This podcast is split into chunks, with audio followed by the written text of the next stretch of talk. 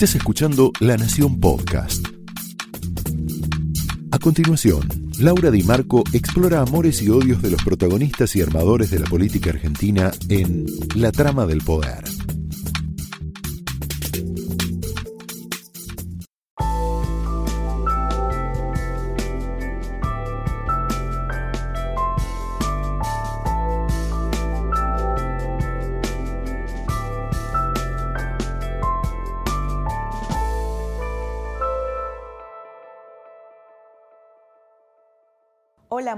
Noches, bienvenidos a la trama de hoy, donde te vamos a contar una historia secreta. Es la historia de una figura política muy importante que ocupa un cargo central en la Argentina y que sin embargo hace un tiempo ha optado por el bajo perfil. ¿Ha optado por el bajo perfil o se vio obligada a tener un bajo perfil? Estamos hablando de la vicepresidenta Gabriela Michetti, que fue muy importante para la carrera de Macri desde sus inicios. Michetti estuvo con Mauricio Macri desde que él empezó en la política en el 2003, que fue su primera elección a jefe porteño y tenía en ese momento tenía un 60% de rechazo social, ¿no? de imagen negativa, que obviamente sigue teniendo imagen negativa, pero es menor que en aquel momento en donde esa imagen le derrumbaba cualquier sueño presidencial. Gabriela Michetti ocupó el lugar eh, de, ablandar esa imagen. Yo digo a veces que las mujeres tienen efecto puloil, ¿no? Hay algunas mujeres que sobre determinados candidatos eh, operan este efecto de ablandarlos, de blanquearlos, como ese polvo que usaban las abuelas para limpiar. Esto fue lo que hizo Michetti con la figura de Macri durante muchos, muchos años. En el 2015, esta relación, que fue muy buena, a lo largo de muchísimos años, entró en crisis. Entró en crisis porque Gabriela Michetti quería ser jefa de gobierno y Mauricio Macri ya tenía a su candidato, que era Rodríguez Larreta. Eh, Michetti decide desafiar a su jefe político. En esta, entrevista lo que te va a contar es eh, qué sintió en ese momento. ¿no? Ella dice por primera vez que fue una decisión machista de Macri el haber optado por un candidato que medía 20 puntos menos que ella. ¿Por qué se desdibujó su figura después de haber conocido las mieles del éxito? ¿Qué pasó en el medio? Eh, Gabriela Michetti no quería ser vicepresidenta, reconstruyó su relación con Mauricio Macri después de este enfrentamiento con Rodríguez Larreta. Juliana Aguada tuvo mucho que ver en, ese, en, en esa reconciliación, en ese acercamiento. Logró recuperar su confianza política y de hecho fue una vicepresidenta muy leal, pero no quería hacerlo ¿Por qué fue? ¿Por qué lo eligió? ¿Por qué aceptó finalmente? En esta trama te vamos a contar todo eso. También te vamos a contar si va a dejar la política, porque tuvimos una charla muy, muy intensa después de que el presidente Macri decide optar por eh, incorporar a Miguel Piqueto como su compañero de fórmula, con lo cual Michetti queda desplazada del actual sistema de poder. ¿Esto cómo se lo comunicó a Michetti? ¿Cómo se decidió? ¿Qué piensa ella de Miguel Ángel Piqueto, un peronista que hasta hace muy poco era contaminante para el purismo de Cambiemos. Es decir, durante muchos años Jaime Durán Barba, Mauricio Macri, Marcos Peña defendían el hecho de que ellos solos podían con la Argentina porque se presentaban como lo joven, lo nuevo, lo descontaminado. Sin embargo, tuvieron que apelar a un peronista, a Miguel Piqueto, para robustecer la fórmula con Macri y eventualmente ganar las elecciones. Es decir, hasta la incorporación de Piqueto, eh, Macri venía en, caída, por supuesto que también lo ayudó la economía y eh, la estabilización de las variables económicas, pero bueno, la incorporación de Pichetto eh, lo ayudó a que su fórmula sea competitiva. Así como Cristina tuvo que buscar a Alberto Fernández, Macri tuvo que buscar a Pichetto porque ambos se sentían débiles. ¿Qué papel jugó Gabriela Michetti en esta movida? Si es que jugó algún papel. Ella, desde adentro, Michetti, había dado una batalla política, no era escuchada, estaba en soledad esta posición, en relación con que la coalición tenía que abrirse, tenía que incorporar figuras nuevas. Bueno, cuando ella planteaba esto, lo que encontraba era una negativa por parte de este trípode de poder que hoy está en transformación. ¿Cuáles fueron los diálogos secretos entre Michetti y Macri para hacer esta movida en lo más alto del gobierno. ¿Qué va a pasar con Gabriela Michetti en el nuevo periodo si es que Macri logra la reelección? De todas estas cosas te vamos a hablar esta noche, en una trama que empieza de esta manera.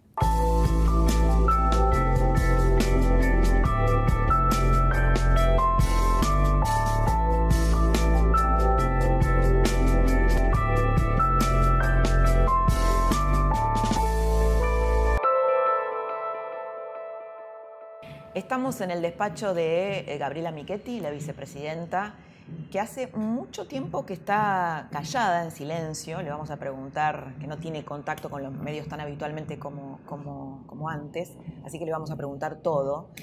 Y lo que te quiero contar es que yo la conozco a Gabriela hace muchos años profesionalmente, tenemos un vínculo profesional desde el 2004, yo le hice la primera entrevista, y que por eso mismo nos tuteamos. Entonces yo me sentiría antinatural, me sentiría eh, falsa tratándola de usted en esta entrevista, por eso es que, la, es que la voy a tutear a pesar de su investidura.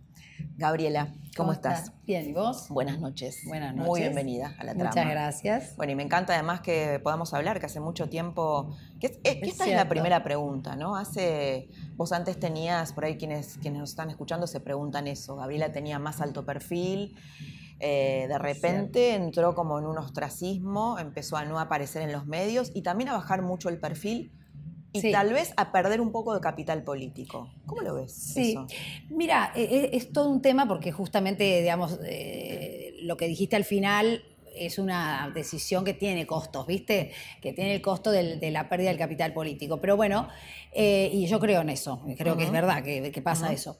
Eh, pero fue una decisión eh, un poco tomada con el presidente al principio de la, de la cuando empezamos con la administración en 2015, con la administración del Estado a nivel nacional.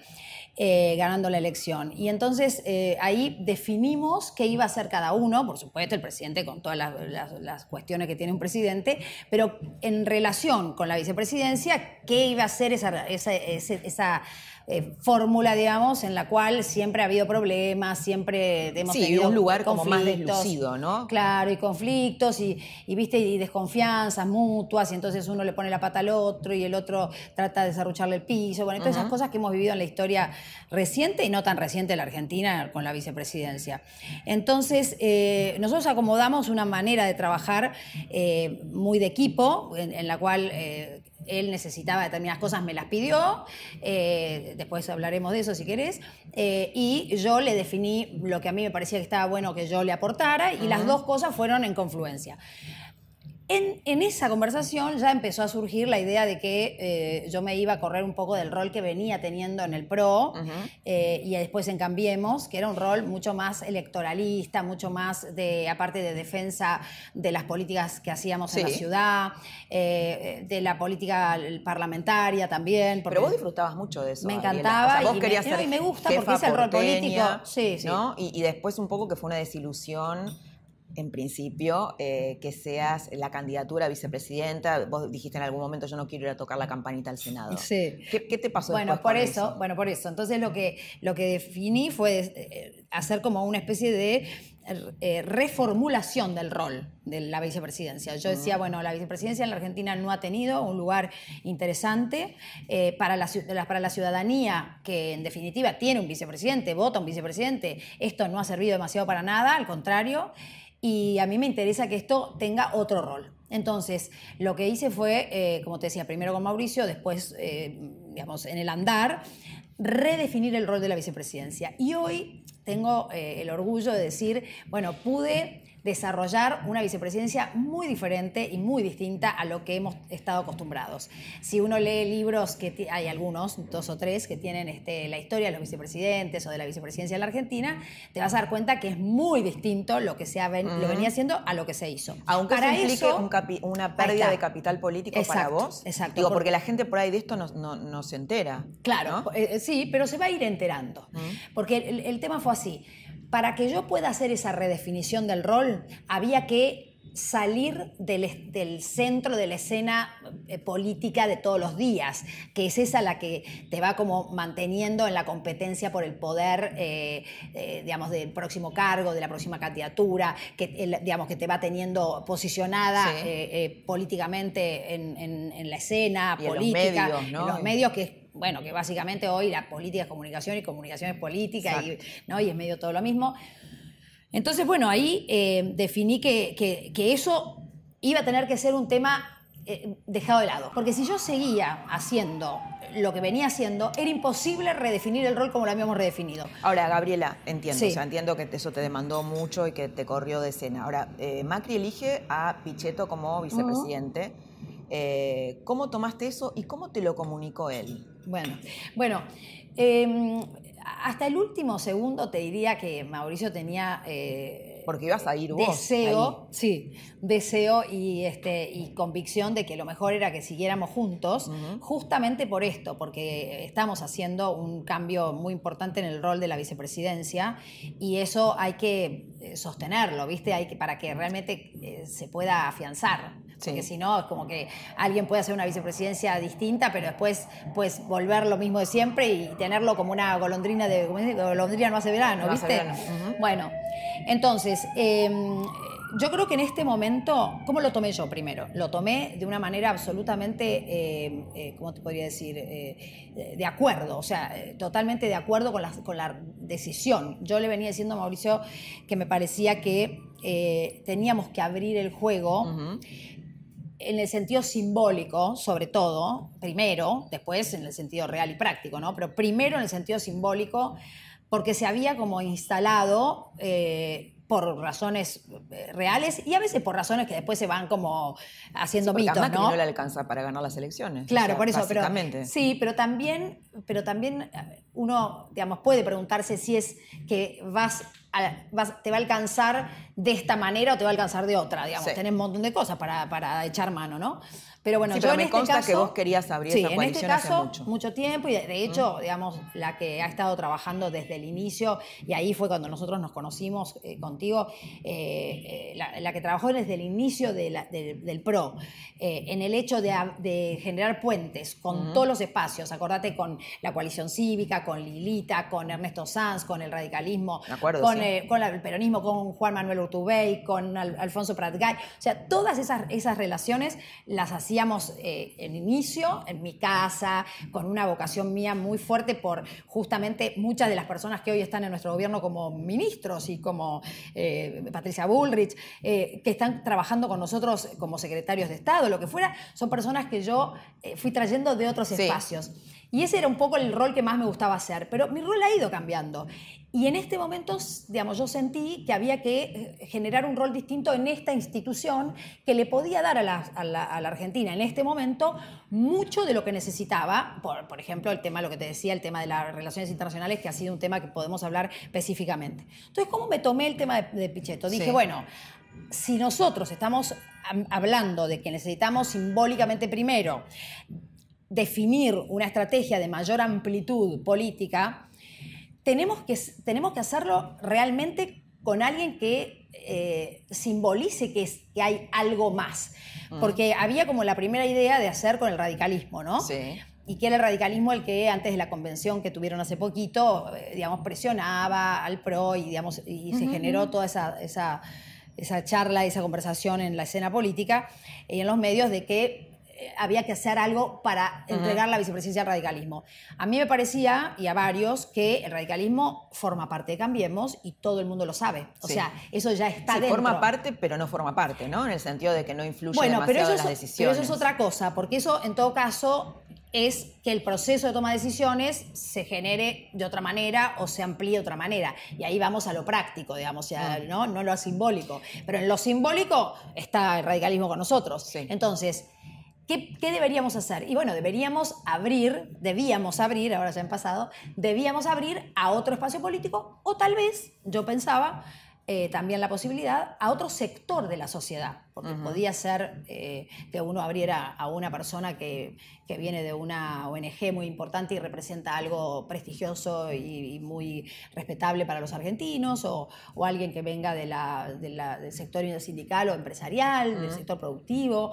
Entonces, eh, o también del sector político. Y cuando hablábamos del sector político, yo siempre pensaba, y bueno, pero en definitiva, el único sector político fuerte que no está formando parte simbólicamente, porque en la realidad sí tenemos muchos peronistas, pero simbólicamente no está formando parte de Cambiemos, es el peronismo.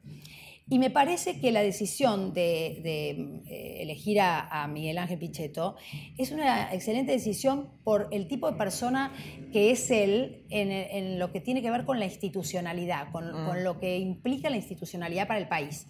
La convicción que tiene en eso. ¿Cómo te lo comunicó? Me llamó a Estados Unidos. Habíamos hablado ya la semana anterior de que, de que esto del peronismo podía ser, eh, eh, conversaciones que algunas tenían que ver con el gabinete, en esas reuniones de dos, tres veces por semana estoy yo, y en algunas otras reuniones más de pasillo, digamos, o que uno organiza eh, al azar, ¿no? O llamás a un legislador y te juntás o tomás un café. Eh, me llamó y me dijo que, eh, lo primero que me dijo fue que mm, les había dicho a todos ese día que mm, hasta que no hablara conmigo, eh, no, no, hablaran con la prensa, a pesar de que todo el mundo ya lo estaba diciendo en la prensa. Eh, pero bueno, nos reíamos un poco de eso primero, eh, porque no, no lo quería confirmar hasta que no hablara conmigo. Y, mm, y, que más que informarme, lo que él quería era conversarlo. Este, y que definitivamente sentía que tenía la necesidad de que, de que fuera eso, de que fuera como una conversación y no una información. Eh, eso fue lo primero. Es, sí, como una cosa decir, bueno, te, digo que ya definimos tal cosa, eh, digamos, como que él no quería eso y que sinceramente quería que lo conversemos porque él estaba muy convencido de que lo mejor seguía siendo que estuviéramos juntos y que esta decisión, si bien le parecía correcta por otro lado, también le generaba como sensaciones, el otro día dijo como un saldo al vacío, ¿no?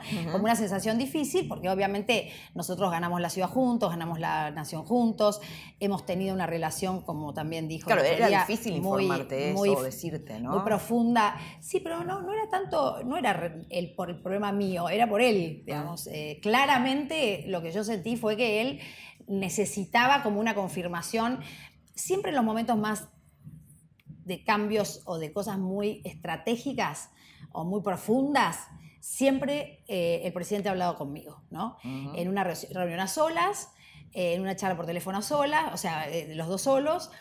Siempre hay momentos en los que hemos tenido decisiones muy importantes y, ahí juega mucho lo que también el otro día decía él, que, es el afecto más allá de lo, eh, y la confianza más allá de lo de la política de todos los días y el trabajo de todos los días. que lo conoces mucho a Macri? Sí, y él me conoce mucho a mí. Digamos, los dos tenemos como una cosa, por eso él, define la relación como de fraternidad, no de amigos, digamos. Es decir, que si vos le hubieras dicho yo te quiero, vos decís que si le hubieras dicho yo quiero seguir acompañándote, no hubiera tomado la decisión de Pichetto. Mira, si yo, eh, como es Mauricio, si yo hubiera eh, definido argumentos sólidos para otra alternativa, él definitivamente no te voy a decir que lo hubiera, la hubiera tomado como tal, pero que seguro hubiera postergado lo que iba a anunciar ese día, seguro. Entonces, la, primero lo más importante para mí fue sentir que que eso, eso existe siempre, ¿no? Y, es bárbaro porque es algo que le pasa a él y me pasa a mí, digamos, como que no necesitamos estar todo el día eh, hablando o, maquinando estrategias juntos, por lo general me pasa también con Marcos mucho, que coincidimos mucho antes de hablar, ¿no? En algunas otras cosas con Marcos he tenido disputas, o más que disputas como competencia o algo, porque eh, fue, pasó lo de la ciudad y él estuvo totalmente en otra situación, pero fuera de esa digamos, que fue una, situación de competencia por un lugar, eh, por, un, por eh, un, rol, una función. En el resto de las visiones generales de Cambiemos, tenemos como ya los tres una cosa muy similar en la visión, ¿viste? Ahora, ¿este ingreso de Pichetto fue una derrota para Marcos Peña? No, no, no. A mí, a mí me parece que no. Que... Digo porque acá había como un trío, por lo menos, ¿no? Durán Barba, Marcos Peña, sí, pero- el propio Mauricio, que defendían mucho el purismo pro Mm. y decían que, el, bueno, estaba este relato desde, desde el gobierno de que el peronismo era el causante del- de los mayores problemas No, de no, y Argentina, mucha ¿no? gente, y mucha gente, digamos, sí, de los sí. que estamos en gobierno sentimos eso en el sentido de que eh, es la, reali- la realidad es que nos viene gobernando hace Exacto, un montón sí, de sí, años sí. y es, una- es un hecho, eh, digamos, Objetivo, constatado, ¿no? No es que uno dice, ah, bueno, no me, no me gusta ideológicamente, no, esto es una cosa constatada, gobernó mucho más el peronismo que cualquier otro partido y estamos como estamos. Exacto, Entonces, sí. Una responsabilidad tiene. Pero bueno, se defendía mucho esto de no incorporar peronistas. Sí, pero- ¿Es una derrota de esa No, no, visión? no. No se, defini- no se defendía tanto el hecho de no incorporar peronistas, porque peronistas tenemos y peronistas que nunca dejaron de ser peronistas, o sea, que se definen como peronistas. A ver, Sí. Ritondo nadie va a decir que es del PRO. O sea, Ritondo es un No, por peronista. supuesto, pero eh, no, Santilli no en un una fórmula, ¿no? no en una, se, se ha No, defendido no la mucho el- fórmula, claro, es cierto. el purismo de la fórmula. Sí, entonces, eh, la fórmula, sí, con Mauricio, ¿no? Con Porque después las otras sí. se han abierto. Pero lo que, lo que creo es que a veces, Laura, es como que. mm, eh, digamos, lo que termina pasando es que la conversación t- que se genera, digamos, entre los medios y la política, la política y los medios, la gente, la opinión pública, todo lo que se va generando, digamos, en el escenario, termina como formateando eh, cosas que en, en la práctica no son tan así, ¿entendés lo que te digo? O sea, uno cuando hace, no sé, cuando hace un- una tarea, hablamos hace un ratito, Sí. haces una tarea intelectual, ¿no? En la facultad o, o tenés que entregar un paper o algunas cosas que, bueno, yo ahora estoy escribiendo para, para una universidad americana un paper y uno define cosas y conceptualiza cosas porque es la única, la única posibilidad que tiene de, de contar ideas, ¿no? Y de, y de plantear ideas más que hechos concretos. Entonces vos conceptualizás, pero a veces tironeas un poco para conceptualizar. Entonces, eh, forzás un poco a la realidad para, para conceptualizar. Entonces, para mí, esto de había una cosa purista, la verdad es que nosotros no nos dijimos nunca, la fórmula tiene que ser sí No, o ver, sí. a ver, yo lo entrevisté muchas horas a, a Durán Barba. Sí. Durán Barba te decía, Pero- bueno, pero si nosotros somos lo joven, lo nuevo, lo ingenuo, ¿sería coherente que estemos al lado de Massa o de algún otro peronista, digamos, Bueno, pero, eh, pero- antiguo, ay, pero, bueno, veterano? está, pero, Bueno, antiguo- pero claro. puede ser. Eh, digamos que la imagen de lo nuevo no, no coincida. Ahora, a veces vos tenés que, me parece a mí, que eh, ya Cambiemos está eh, gobernando la ciudad hace tres gestiones.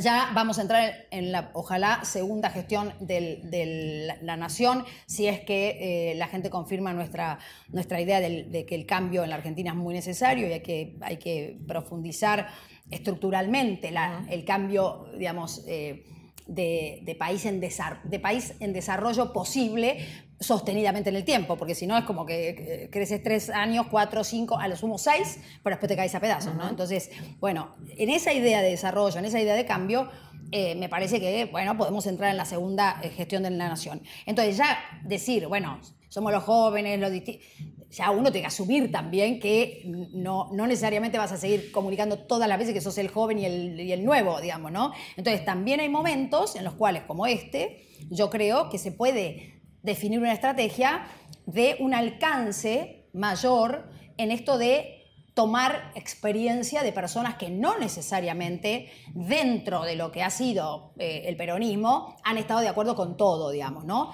Si bien sí han estado de acuerdo, como me parece que es lo que le pasa a Pichetto, con la institucionalidad. Porque algunos dicen, bueno, pero defendió a Cristina, después defendió a, a- a- Sí, en algún momento dijo que Néstor. tenía el cerebro expropiado y no podía pensar, ¿no? Durante el Bueno, kirchnerismo. por eso, cuando cambiemos, se enrosca en eh, este tipo de enfrentamientos, salidos de donde sean.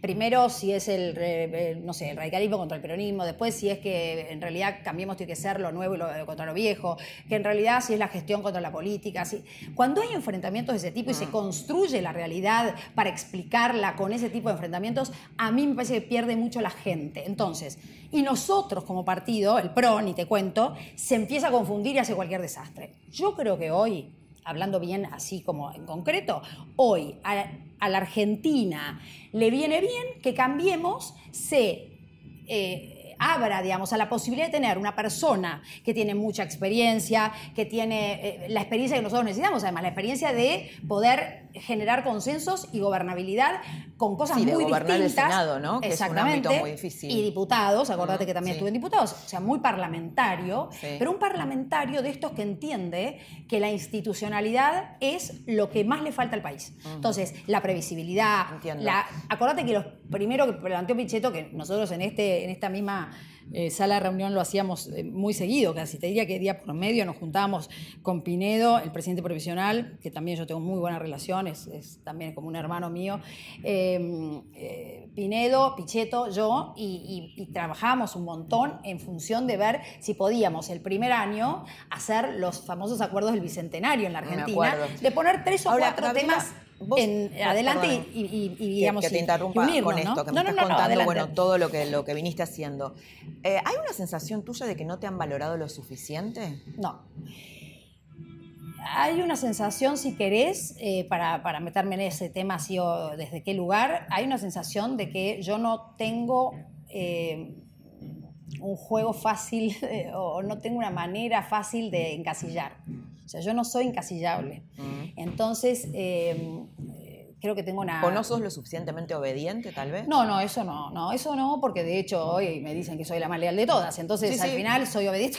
No, no, no, está bien, pero en algún momento lo No, desafiaste yo a creo que tengo una ciudad, libertad ¿no? gigantesca, que le agradezco a mis padres haberme criado así. Siempre fui haciendo un juego de equipo, pero no soy encasillable y muchas veces tomé decisiones que no eran las que te iban a dar más capacidad o más poder. Por ejemplo, el hecho de que yo no haya armado eh, el famoso miquetismo, por ejemplo, Sí. nunca, ¿no? Porque más allá de que alguien podía decir, bueno, cuando fue la interna había los Cuando fue la interna, bueno, y vos lo, lo desafiaste nunca- a Macri en la jefatura de... Sí, pero nunca fue. de porteña, ¿no? Nunca fue esta cosa de armo un. Yo armo un equipo, le- llamo a uno y le digo, che, mirá, querés eh, jugar conmigo, entonces eh, eh, tal cosa y hacer. Yo nunca hice eso. Digamos, los que estuvieron defendiendo que la postura de que yo fuera la jefa de gobierno, lo hacían porque realmente creían que el liderazgo, ese liderazgo era mejor, punto. Entonces nunca armé eso de tener eh, militantes, de tener, que es muy típico la política argentina. ¿Por qué no lo hice? Porque a mí me hubiera recontraconvenido hacer eso, Sí. poner gente en los lugares, ¿viste? ¿Por qué cuando, so- cuando ganaste la vicejefatura no pusiste eh, ministros, no pusiste esto, el otro, el otro? Porque no En general creo así más se en eso. construyen Claro, poder, ¿no? Pero no creo más en esa construcción de poder. Y a mí, ¿Y el en este momento me sentís que te perjudicó? ¿Lo Siempre, siempre, eso existe, eh, digamos, eh, pe- permanentemente, no hay ninguna posibilidad de que eh, uno pueda decir que, que ser mujer eh, es sencillo en la política, no es sencillo en ninguna actividad, mucho menos en esta que están eh, de varones, ¿no? Todavía. Por eso te pregunto. ¿sí? Y mm, sí, sí, eso perjudica siempre, pero, pero me parece que lo importante, por lo menos ¿Podrías decir en, algún momento, en alguna situación concreta que te sentiste perjudicada o, o, o Bueno, tal vez, tal vez, digamos, eh, uno nunca puede decir si fue solo eso, o, si, o si eso fue en ese momento, en esa situación o no. Pero uno podría leer que el hecho de la, eh, de la- del apoyo, digamos, y la decisión de apoyar a un varón para eh, gobernar la ciudad y no a una mujer que tenía 20 puntos más en, en las encuestas, podría digamos, podría haber sido también parte del machismo, ¿no? sí. O sea, hay un montón de situaciones, yo podría nombrar mon- montones. Lo que pasa es que nunca quise ponerme en esos lugares, y vuelvo al tema, de la confrontación. Porque yo creo que hay personas que tenemos que estar para decir otras cosas. Yo, yo definí, quiere decir esto que la política eh, algún día va a ser lo que idealmente yo quiero que sea, digamos, que es que no, es, eh, que no sea tanta confrontación y que sea mucho más puesta en común. Probablemente no, porque históricamente, digamos, la cuestión agonal de la política es parte de la actividad y es parte esencial. O sea, vos tenés que competir con el otro para poder llegar a un lugar de poder. Sí, en- ese- diferenciarte, ¿no? Exacto. También. Pero, más allá de que eso es real y hay que hacerlo, vos podés competir contra el otro o podés competir contra vos mismo tratando de ser mejor.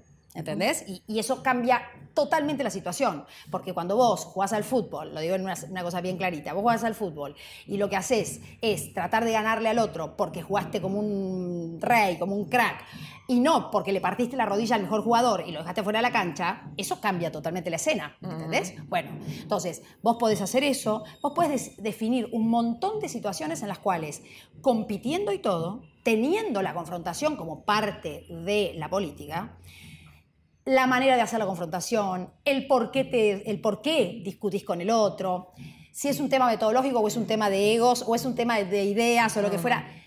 Todo eso juega. Entonces, a mí me interesó siempre en estos 16 años y por eso tengo un orgullo enorme de lo que he hecho. Eh, muchas veces eh, se dice que no se sabe, ¿no? Pero, pero ¿qué hiciste? No? Porque no, nunca comunicaste. Es verdad. Pueden ser temas que puedo mejorar muchísimo y, y tal vez en otra vida, si existe, la puedo, lo puedo hacer.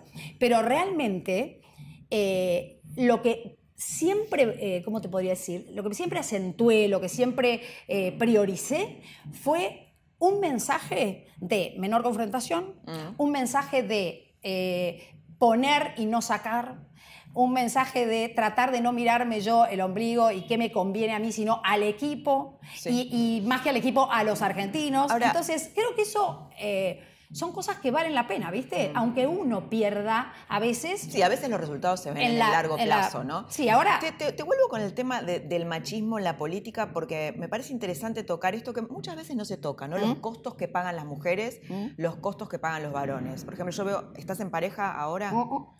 Te veo a vos o a María Eugenia Vidal tampoco está en pareja. Es imposible. Y Yo creo que es, imposible para una mujer. ¿Y por qué, no, por qué para una mujer es imposible y no para un hombre? Tal vez un hombre en tu lugar sí, digamos, en general las espadas principales de, Cambiemos están en pareja. Mm.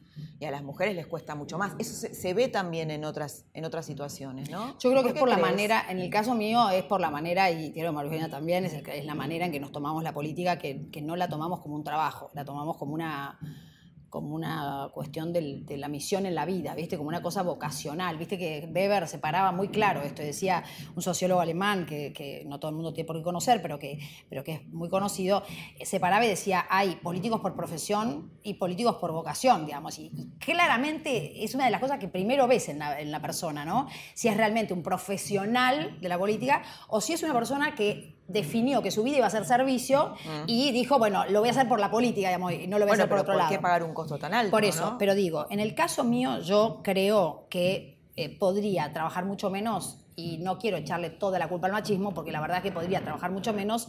Yo trabajo 15 horas por día, 14 horas por día. Eh, viajo, eh, imagínate que hice un viaje y pico por mes. Entonces, bueno, pero muchos hombres trabajan 15 horas por día y tienen pareja. Bueno, porque lo que pasa es que ahí hay otro tema, que es que la sociedad, pero ahí hay otro tema, que es que la sociedad todavía tiene muchas mujeres que que deciden, Claro, que deciden tener ese rol, digamos, y que está bien, yo aplaudo, digo, cada uno es feliz como puede y, como quiere y como decide, ¿viste? No, no me parece mal, eh, qué sé yo. Eh, todo el mundo tiene la libertad y la capacidad y la posibilidad de decir, bueno, yo quiero esta vida, yo quiero estar con mis hijos, quiero estar eh, cuando viene mi marido a salir a comer. Claro, es más difícil que, un varón, que un varón acompañe a una mujer con poder que al revés. Exacto, exacto. Porque todavía hay muchas mujeres, y tal vez eternamente las haya, que definen eso. Yo, la verdad es que en algún momento de mi vida, no sé si no voy a querer hacer eso, ¿viste? Decir, me gustaría también estar eh, cuidando un hogar. A mí no, me parece una cosa, eh, ¿cómo te podría decir? Que desmerecedora, desmerecida. Este, ¿Dejarías la política, Gabriela?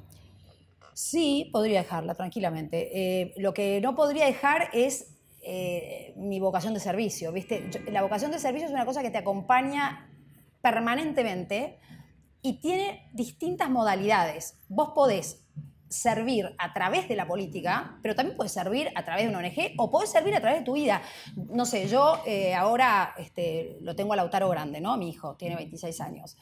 Desde que mi hijo se fue eh, de casa hace un año y pico, yo decidí que así como sin, casi sin, eh, sin que sea tan consciente, eh, pero decidí eh, ser como un poco madrina, si querés, o segunda madre, como dice la mamá, de eh, unas mellizas y de otros chicos también, ¿no?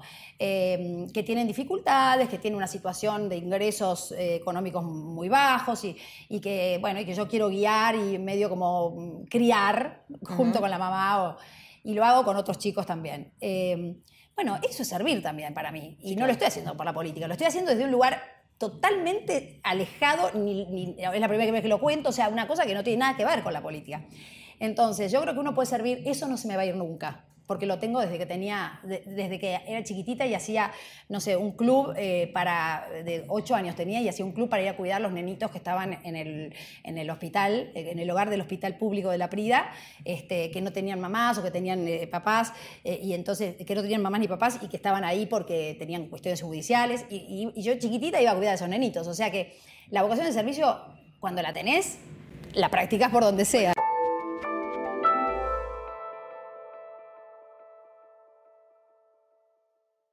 Uno de los temas más picantes en el debate sobre la legalización del aborto fue la postura de Michetti, que militó muy fuertemente en contra de, eh, de, esta iniciativa.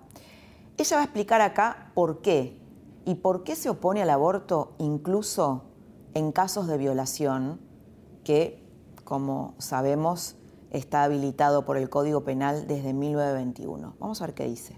Hablabas, Gabriela, de tu militancia católica, de tu compromiso con el catolicismo. Sos una militante, no sé si llamarlo así, en contra del aborto. Y has hecho declaraciones fuertes por las cuales te han criticado mucho que estás en contra del aborto aún en casos de violación, cosa que está permitida por el Código Penal desde 1921. Y te criticaron muchísimo por eh, eso. quiero aclarar, eso lo aclaré varias veces. No es que estoy en contra ahora que tenemos la ley. Dije, lo que pasa que, bueno... ¿Pero te arrepentiste no, no, no, no, no, no, no, nada, no me arrepiento nada. Tengo una convicción absoluta y no tiene nada que ver con el catolicismo. Pero absolutamente nada que ver con el catolicismo. O sea, es una cosa que yo, si fuera atea hoy, lo tendría exactamente igual, porque tiene que ver con mi humanismo, que es otra cosa que es, mi, si querés, mi ideología, ¿no? Pero... Eh, el tema de, que estaba en contra y eso, dije, dije así y, lo vuelvo a decir, digamos, de la misma manera. Lo que pasa es que cuando vos cortás la, la, parte anterior, bueno, se, se, pone, mal, pero dije, eh, nosotros hoy tenemos una ley, con lo cual una ley no se puede no respetar. Entonces, si hay una, hay una ley que es votada por la, por la mayoría de los eh, legisladores, que es algo democrático, republicano, uno no puede ir en contra de eso. Porque yo soy una persona. tener una posición yo dije, personal. No, yo dije, si en aquella discusión yo hubiera estado, yo tengo una posición, hubiera tenido una posición de defensa de la vida, porque yo creo en... Eh, Aún en los casos de violación. Sí, porque yo creo eh, que eh, el dolor... a ver, dos cosas. La primera, creo fervientemente en la, ¿cómo te podría decirlo más bien clarito? Que nosotros no tenemos Em, eh, la posibilidad de decir, me parece a mí que es una cosa muy eh, como, como, egocéntrica del ser humano, esta posibilidad de decir, esta vida va a, tener continuidad, esta vida no va a tener continuidad. Desde el hecho en que a mí me dieron la posibilidad de vivir. ¿no? Entonces yo digo, eh, esta es una todo es eh, súper respetuoso con la otra posición. ¿eh? Nunca, como vos decís, militante, eh, la cosa militante mucho en estos temas no me gusta porque parece como que uno está, viste, he sido súper respetuosa. todo lo contrario a lo que han sido otros conmigo, digamos, ¿no? Pero yo soy súper respetuosa en eso. Fíjate que hablo de que Pichetto es un excelente candidato a vicepresidente y Pichetto tiene una relación. Otro no hubiera dicho eso, ¿entendés? Si hubiera ido alguien que defendía. Pichetto, claro, está a favor de la legalización. Por eso, entonces yo soy súper respetuosa. Pero lo que digo es, eh, me parece que eh, si a uno le han dado el don de la vida, eh, definir que otro no lo pueda tener, me parece una cosa que no está bien. No me parece correcto. La segunda cosa es que yo creo, por eso no, tiene que ver con la religión lo mío, yo creo que así como me muevo en la vida tratando de que la sociedad sea siempre un poco más amorosa y sea siempre un poco más humanista, Em, lo primero que tengo que, respetar es eso, es que hay una, vida que ya está, que tiene todo su ADN, que en el quinto día se puede, ahora sabemos que en el quinto día se puede saber si es varón o mujer, o sea, ya no está más esa cosa de que, bueno, que no, que en realidad no es vida hasta no sé qué, porque todos pasamos por ese estadio para poder ser seres humanos, para poder ser eh, personas adultas. Entonces, Creo que el respeto a eso, a esa, a esa, situación de la vida, es fundamental en el humanismo y además creo que una situación de em, eh, poder dar en adopción un niño eh, y, darle la posibilidad de, vivir eh, a una persona a la, misma a la misma mujer que lo hace, me parece que le puede dar una situación de mayor em, ¿cómo te podría decir?, de mayor realización, de mayor alegría y plenitud, que si, no, si lo hace de otra manera. Entonces, es mi, convicción, ¿viste? y es lo que yo he visto y es mi experiencia. Y entonces, bueno, eh, no tiene nada que ver con la religión. Ok. Eh, te, quiero llevar a un tema más político, más electoral, ¿no? Sabes que hay encuestas donde hay paridad entre la fórmula de los Fernández y, con respecto a la de Macri y Piqueto, y vos lo que escuchás en la calle es, algo debió hacer muy mal Macri para que el kirchnerismo, con todo lo que hizo, pueda llegar a ganar las elecciones. Mucha gente dice eso desencantada. ¿Cómo lo sentís? Eh, escucho, eh, pienso lo siguiente. Primero, creo que nosotros tuvimos un error digamos, fruto de, del entusiasmo, fruto de que nos había ido muy bien en la ciudad, de que habíamos eh, eh, empezado muy duro, terriblemente duro. Acuérdate que yo tuve que renunciar eh, a la vicejefatura para poder ir a ganar una elección intermedia porque no teníamos cómo ganarla, nos iba muy mal en la ciudad, en el sentido de que la gente tenía como mala imagen de nuestra gestión, hasta el tercer año casi o cuarto, te diría, de la primera gestión donde se empezaron a ver frutos, ¿no? Y es una ciudad, no es la nación. Entonces, y la ciudad más rica de la Argentina. Entonces, lo primero es que me parece que, veníamos con una cosa así como de que las cosas se pueden, se pueden, se pueden. Sí. Y entonces... Sí se puede, ¿no? Claro, exacto. Y se puede, y con una idea de que se iba a poder mucho más rápido y mucho más, eh, si querés, hasta más fácilmente de lo que en realidad se puede. O sea, estuvieron omnipotentes no Sé, no, me parece que más que omnipotente, si querés, es como de. Eh, yo lo catalogizaría, lo catalogizaría de. Em, eh, ¿Cómo se dice cuando vos estás como eh, demasiado idealista? Más que, ¿no? Porque me parece que es como un omnipotente, es una cosa que en ese caso no me pareció, en otros casos sí, para definir otras realidades sí, pero no en esta.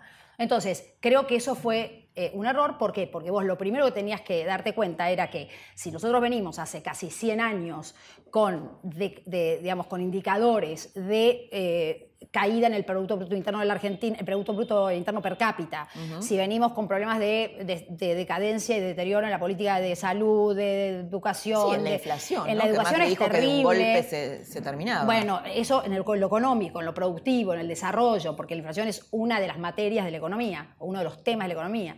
Entonces, realmente era imposible. Si vos venís con un siglo prácticamente de decadencia, de crisis, de up and downs permanentes, y además, si mirás un poquito más en profundidad, de 70 años incluso de decadencia en infraestructura. Muy pocos gobiernos hicieron una infraestructura para que el país se fuera modernizando. Ninguno llegó a ser la infraestructura que necesitas para tener hoy empresas competitivas con el mundo. O sea, deberían haberlo Entonces, Yo creo que deberíamos primero haber tenido mucho menos expectativas en, lo, en, cómo se iban a hacer las cosas de rápido y de fácil. ¿no? Entonces, deberíamos haber dicho, bueno, como mínimo esto no da para que eh, la inflación se baje en dos años o en tres y lleguemos a un dígito. En esto da para que tal vez lleguemos a un dígito en ocho años, ¿entendés?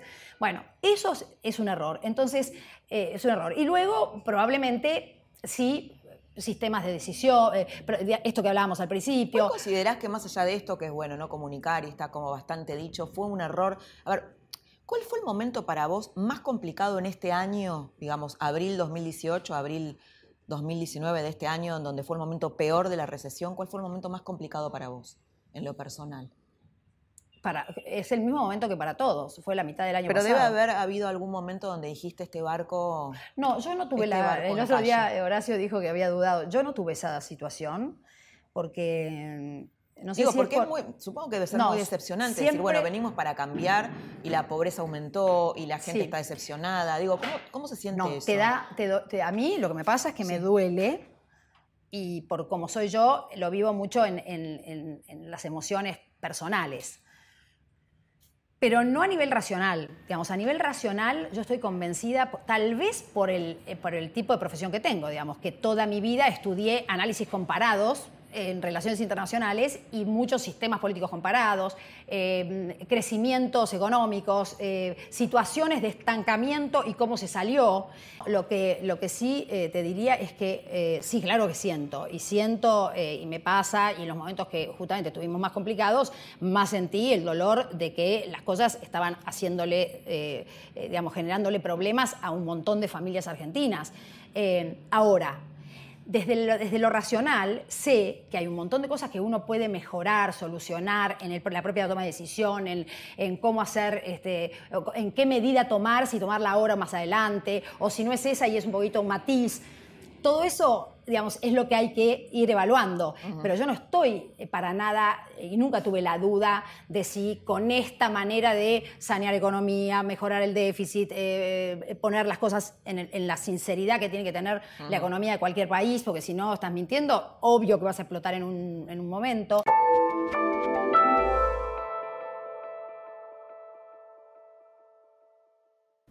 En este bloque lo que vas a escuchar es a la vicepresidenta en sus pensamientos más íntimos y en un análisis político de lo que sucedió en estos cuatro años y lo que puede suceder. Una de las cosas que se le criticó a Cambiemos, que ahora intentó modificarla con la apertura de la coalición, es, tal vez es una crítica de los, de los periodistas del Círculo Rojo, es la figura de Marcos Peña. Que Marcos Peña se encierra, que le genera un efecto negativo a Macri. Esto está bastante extendido. ¿Qué pensás vos? Creo que los, em, los, primero, los jefes de gabinete siempre han sido criticados y muy bastardeados, todos son como el fronting del gobierno y eso es inevitable.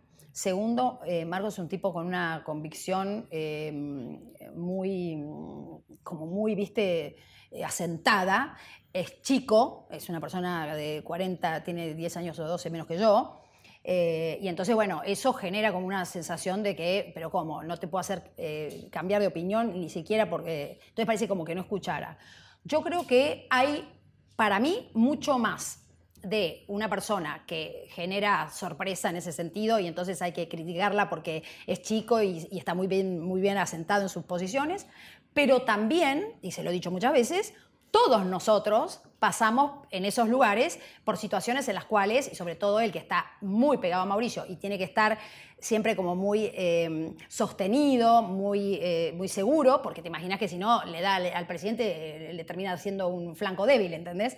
Entonces, creo que en su rol, él a veces, obviamente, le, genera situaciones de pecados, digamos, de encerramiento, obviamente pero me parece que él es mucho más un balance, en, lo en el balance termina siendo una persona que eh, muchísimo más positiva que negativa para Mauricio, eso lo tengo claro. ¿Qué pasa si Cristina Kirchner gana las elecciones? ¿O Alberto? Alberto y em, Cristina. ¿Qué le pasaría a la Argentina? Yo creo que es, eh, ya la tuvimos de presidente, creo que, presidenta, eh, creo que mm, todos sabemos lo que puede pasar, no, no, no es demasiado sorpresivo. Bueno, ahora ya viene con, me parece que, con, sí, me parece que es lo mismo, es lo mismo, ¿no? No, porque siempre eh, pretendió, digamos, de hecho yo muchas veces eh, intenté, cuando ella era presidenta, eh, y, un día lo, pude hacer, charlar con ella, que de hecho lo cuenta en su libro, pero cuenta una reunión que yo no tuve. Yo tengo, tuve otra reunión con ella, lamentablemente, evidentemente no había manera de comunicarse. ¿Hablaste con ella sola? Sí, a solas, largo, largo y tendido. Y, ¿En qué circunstancias? Fue en el 2009 cuando ellos perdieron la provincia y, bueno, y había una situación como de que defendían que habían ganado. ¿Te acordás que eh, el expresidente Néstor Kirchner decía que no, que contando los votos así o asá ganaban y qué sé yo? Entonces a mí me dio como una una cosa de desazón, ¿viste? De desilusión enorme, pues yo decía, bueno, si ya esto, ni siquiera perdiendo se dan cuenta que entonces dije, eh, qué bueno sería que este momento sea un momento en el cual, bueno, perdimos, vamos a convocar a, conversar a la oposición, lo que hace todos los gobiernos cuando pierden o cuando tienen un problema estructural de ese estilo. Em, y, bueno, y así fue que, seguían diciendo que iban a ganar, ganar, hasta que en un domingo este, la presidenta dice, bueno, voy a llamar al diálogo político. Me acuerdo. Y entonces eh, yo la llamé para decirle, me parece... no quiso ir, me acuerdo. Claro, yo la llamé para decirle, me parece extraordinario, esto es lo que hay que hacer, y ella no quiso hablar por teléfono y me dijo, no, quiero que, que hables, ni sabía qué iba a decir yo. Yo le dije, mira, es un minuto, o sea que no, puedo decir por teléfono. No, no, pero me interesa hablar. Bueno, listo, fui a hablar con ella, estuve como una hora y cuarto. Solas, más, solas. Una hora cuarenta, sí, sola. ¿Y, qué, impresión te dio? Y bueno, eso, que, en el fondo, si ella cuenta lo que cuenta en el libro, digamos, no, no, no, hubo comunicación, no hubo escucha. Digamos, yo fui a decirle. ¿Qué contó en el libro? Porque mucha gente por ahí no lo leyó. No, el libro dijo, en el libro creo que dijo algo así como que había sido una charla en la cual yo le fui a advertir ¿no? Más o menos era eso, como, como todas las cosas que yo estaba escuchando que le iban a hacer a ella y que como algo así como pobre mujer, ¿no? Por mí, estaría muy preocupada y vino a contarme. Yo lo único que fui a hacer, incluso muy emocionada, eh, digamos, con, con una vocación así, viste, de esas vocaciones de Estado, de estadista, decirle, bueno, me parece que es un momento para, para que usted, eh, creo que la tuteo yo, eh, para que pases a, la historia en serio, digamos, vos siempre hablaste de instituciones, cuando estabas en, la, en el legislativo, en, el, en, la senaduría, y, fue, mitad de la conversación fue una, mitad de la conversación fue totalmente otra, en la que yo ya no pude conectar más, se ve que ella con la primera parte tampoco había conectado, digamos, ¿no? Entonces... ¿Y era muy distinta la, la Cristina que vos veías a la privada? Bueno, eh, en, la, primera parte a mí me pareció como que, tenía yo una oportunidad eh, de, una persona que me estaba escuchando, ¿no? Cuando llegué a mi casa, mi hijo, que era mucho más chico que Cuando ahora... apareció en los medios se volvió loca. Nadie sabía de esa conversación, nadie supo, yo la empecé a contar cuando ella contó. Ella contó un día que había estado conmigo, que había dicho, le había dicho tal cosa o tal otra, y ahí yo empecé a contarla. Si no, nunca lo hubiera contado. ¿Por qué crees que, tanta gente sigue eh, votando al kirchnerismo y tiene tan, tanta intención de voto? Porque el populismo es, es, eh, es, así. El populismo tiene una ventaja porque eso habla de la Argentina, ¿no? Sí, habla de la Argentina, habla del, del ser humano, habla de la naturaleza del ser humano también. O sea, eh, el ser humano va creciendo y va entendiendo y va, eh, digamos, aceptando un lugar de ciudadanía muy distinto a medida que el sistema lo va acompañando a tener ese lugar. Y el sistema es la educación, es, eh, son las reglas, son los ejemplos de los dirigentes.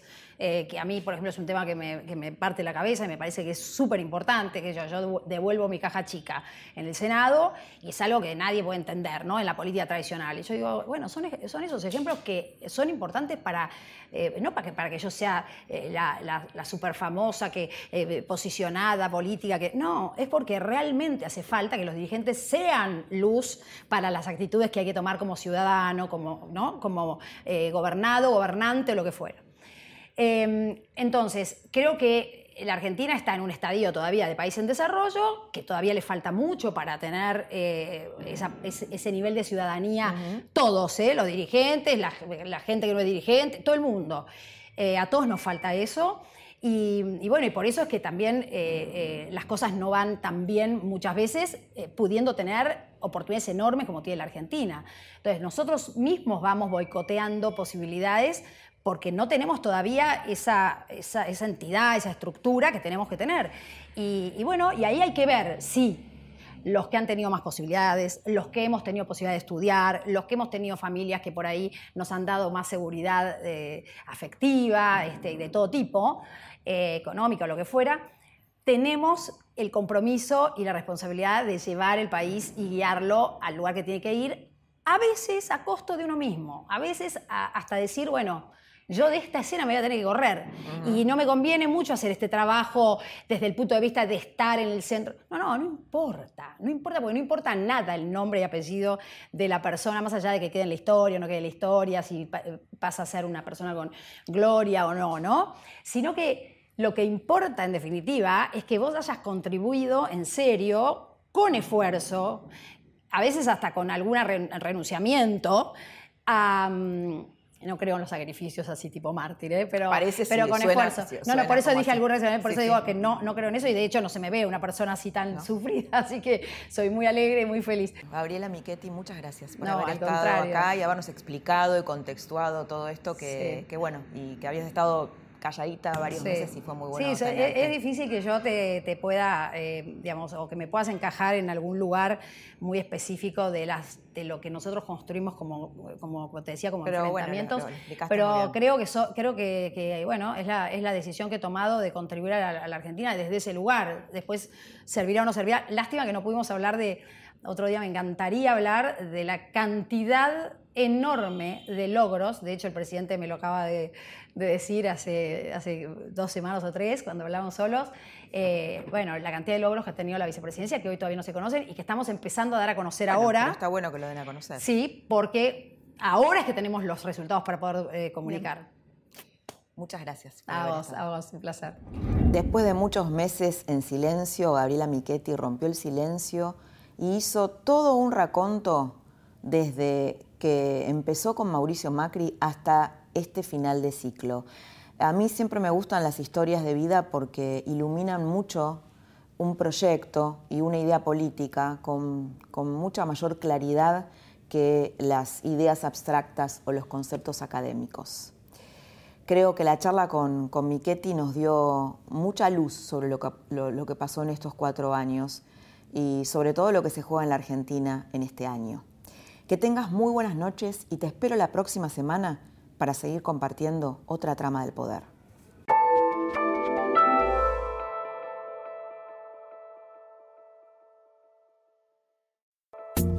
Esto fue La Trama del Poder con Laura Di Marco, un podcast exclusivo de La Nación. Escucha todos los programas de La Nación Podcast en www.lanacion.com.ar. Suscríbete para no perderte ningún episodio. Estamos en Spotify, Apple Podcast, Google Podcast y en tu reproductor de podcast favorito. Seguí escuchando La Nación Podcast.